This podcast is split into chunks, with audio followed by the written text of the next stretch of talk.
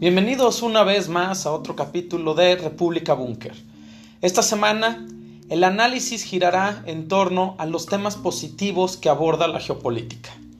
No todo en esta disciplina es tragedia y desesperanza. Es cierto que parece que el futuro es cada vez más desalentador, tras guerras, violencia, crimen y otros temas. Pero también el análisis dentro de la geopolítica nos sirve como una herramienta para encontrar esas ventanas de oportunidad y de esperanza para un mundo mejor. Es por ello que el día de hoy tenemos el tema de cooperación internacional, una puerta a un futuro con esperanza. Más allá de entender a la cooperación internacional como un medio que puede ser utilizada con fines políticos e ideológicos, también se puede decir que puede fungir como un instrumento que puede promover el desarrollo en los países. Los temas de interés alrededor del mundo son vastos, lo que conlleva a que de alguna manera esa idea de la cooperación internacional tenga algún impacto,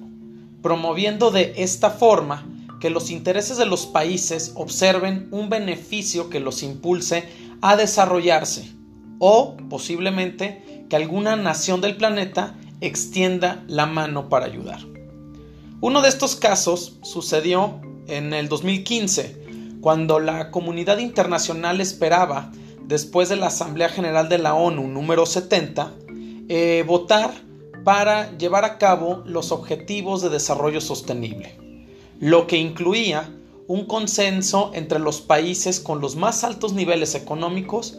para que estos redujeran eh, los gases de efecto invernadero con la finalidad de favorecer la adaptación y la mitigación de las poblaciones al cambio climático. Otro ejemplo que se tiene es como parte crucial de la agenda internacional el acceso, el manejo y el control de los recursos, sobre todo el agua, que es un tema prioritario de las políticas de los estados, ya que el manejo de los recursos hídricos involucran eh, algunos conflictos que por ende dan la posibilidad que también estos sean una forma de lograr una resolución. Los temas medioambientales tal vez sean el campo más fértil de una acción importante dentro de la cooperación internacional, ya que es ahí donde prácticamente todas las naciones del mundo tienen intereses por lo que depara el futuro y por lo tanto implica que piensen en alianzas que den certidumbre de un desarrollo constante y algunos beneficios que puedan verse como parte de una colaboración entre los países. El cambio climático, por ejemplo, es un tópico donde la geopolítica ha tenido cada vez mayor injerencia en relación al interior de las agendas gubernamentales y que buscan encontrar los nodos necesarios y las redes para lograr acuerdos entre los diferentes países para obtener beneficios en la lucha contra el desequilibrio en los ecosistemas o en la gestión del espacio geográfico, lo cual tiene sus evidentes implicaciones políticas. Otro tema que tiene fuerte implicación dentro de la disciplina de la geopolítica y se ha trabajado mucho en ello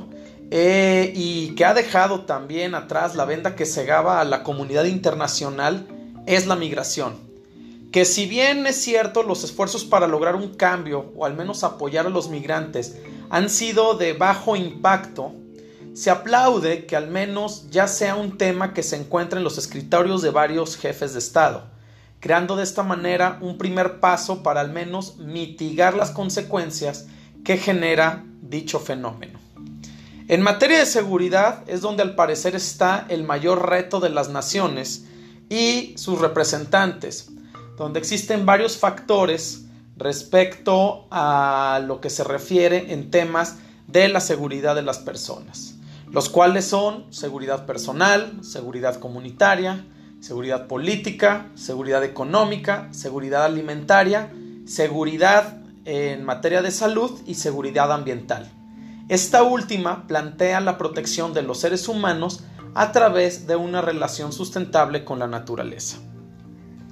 Lo cierto es que esto es un gran reto, pero a su vez es la gran oportunidad de consolidar esfuerzos para que existan políticas internacionales que protejan y logren avanzar en estos objetivos. Por mencionar a Adriana Pagani, quien es especialista en estrategia económica internacional, ella habla de las variables importantes dentro de la geopolítica que sirven de presión a los gobiernos frente a los señalamientos que puede ocasionar la comunidad internacional. El primero de ellos es la protección a la biodiversidad, donde las selvas tropicales y su disputa en los mercados debe considerarse como una moneda de cambio para la cooperación, donde se establezcan relaciones políticas entre la habitabilidad y la explotación de dichos lugares. La otra variante que menciona Pagani es la energía.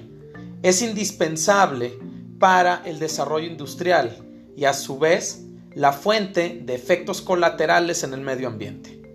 El consumo de combustibles fósiles específicamente en lo que se refiere al petróleo, se incrementará hacia el 2030 según algunas estimaciones de expertos. Si así siguen las cosas, la energía y el medio ambiente están directamente relacionados con la geopolítica.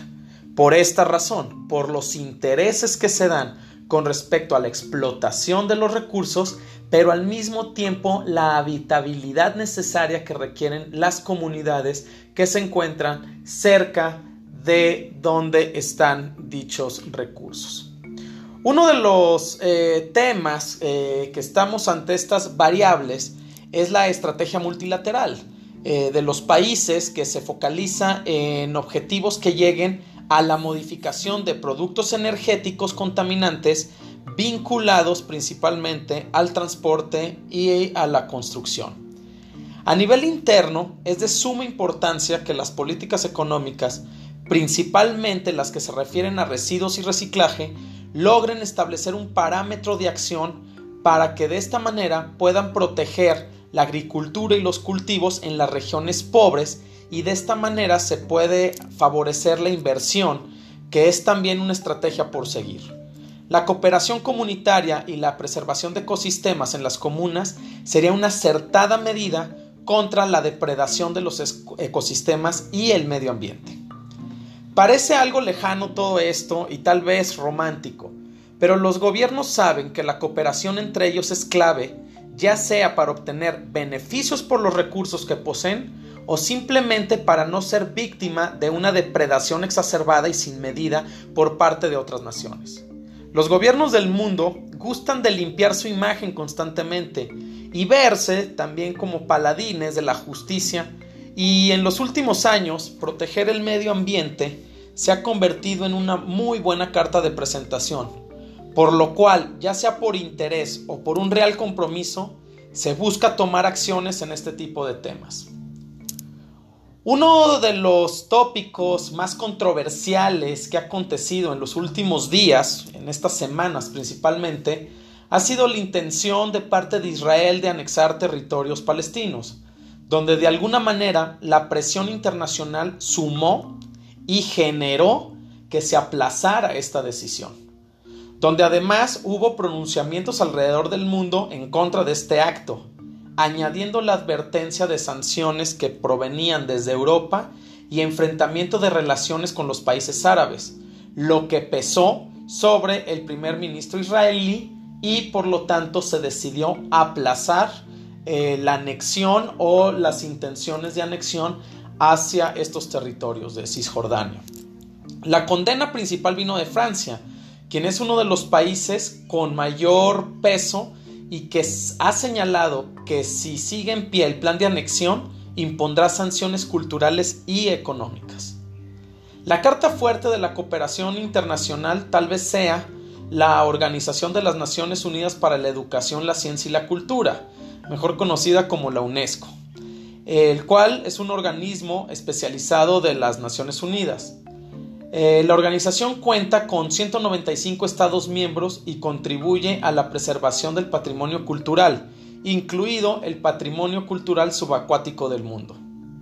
Por otro lado, después de, ver estos dos casos, donde tenemos el caso de Palestina, que la presión mediática que se hizo alrededor del mundo sí surgió efecto, y también ver que, bueno, la UNESCO ha tratado de defender el patrimonio de la humanidad para mantener así cierta armonía y una identidad como, como civilizaciones que tenemos, también está esta parte oscura de la cooperación internacional y este multilateralismo en pro de la humanidad que queda en la defensa de los derechos humanos alrededor del mundo. El tema de los derechos humanos es un tema que ha sido realmente una piedra en el zapato para todas las naciones porque a la larga es muy complicado llevarlos a cabo y pues bueno, se violan a cada momento y eso produce pues bueno, que, sucedan eh, pues estas eh, situaciones donde se piensa que pues no hay futuro, pero pero hay que entender que dentro de la geopolítica sí ha habido situaciones importantes que han dado pie para pensar en que esto puede cambiar. Si bien es cierto que se ha dejado de actuar en situaciones clave eh, en, respecto al tema de los derechos humanos, principalmente en África, el cual es uno de los continentes donde menos se respetan los derechos humanos y de las personas y se vulneran en mayor medida las mujeres, según informes de Amnistía Internacional, se han tenido algunos chispazos de algunos logros que dan esperanza a ir construyendo un mundo más armonioso. Sobre todo, pues bueno, tenemos eh, casos, eh, por ejemplo, en Ruanda, se han hecho algunos señalamientos sobre cuestiones de la ablación, etcétera, donde, pues bueno, podemos hablar que la presión internacional ha surgido efecto. Y no nomás en África, sino también lo podemos ver en algunos otros lugares del mundo. Y aquí, por ejemplo, en, respecto a lo de los derechos humanos, lo que tenemos el caso en el 2016, cuando Radovan Karadzic fue condenado a 40 años por crímenes contra la humanidad y el genocidio durante la guerra de Bosnia entre 1992 y 1995 y donde el Tribunal Penal Internacional para los delitos de la antigua Yugoslavia le consideró culpable de 10 de los 11 cargos de los que se le acusaba, incluido uno de genocidio. Se puede profundizar y llegar a un análisis de una complejidad terrible en este conflicto del que acabamos de hablar, el, conflicto bosnio, que marcó la década de los noventas y sobre todo podemos analizarlo desde los intereses políticos que estaban en juego en ese momento, con una Unión Soviética derrumbada y la búsqueda insaciable de los Estados Unidos por lograr un peso político en la región al finalizar la, Guerra Fría. Pero más allá de eso se puede decir que fue una sentencia histórica la que se le aplicó a Radovan Karadzic. Otro caso relevante donde se puede pensar en que existe esperanza de dar otro rumbo a la dinámica internacional fue lo ocurrido entre 2017 y, 2018,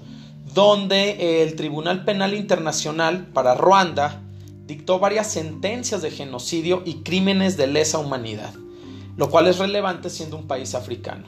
Las sentencias suponen un importante paso en el ejercicio de la justicia y la reparación a las víctimas. También a casi 40 años después de la caída del régimen de los Gemeres Rojos, sus dos máximos líderes aún vivos fueron declarados culpables de genocidio contra vietnamitas y la comunidad musulmana Sham en Camboya. Para cerrar este capítulo con todos los temas que, que hemos tratado y de ver que hay un avance, está claro que hace falta mucho y en un mundo tan convulso y que se mueve tan rápido, como nuestro mundo actual, podemos observar destellos de intención o de interés por hacer un cambio. Queda mucho por hacer, pero ya se han puesto algunas bases para pensar que el tiempo puede ser de gran ayuda para que esto se vaya reforzando y llegar así a un mundo más prometedor de convivencia entre las naciones. No todo está perdido y la geopolítica también fija su objetivo en este tipo de temas que dotan de esperanza. Y nos vamos, terminando este capítulo, repitiendo la frase con la que empezamos esta emisión. No todo en geopolítica es tragedia. Existen temas que dan una luz al panorama mundial. Muchas gracias por su atención y los esperamos en el próximo episodio de República Búnker, plataforma geopolítica.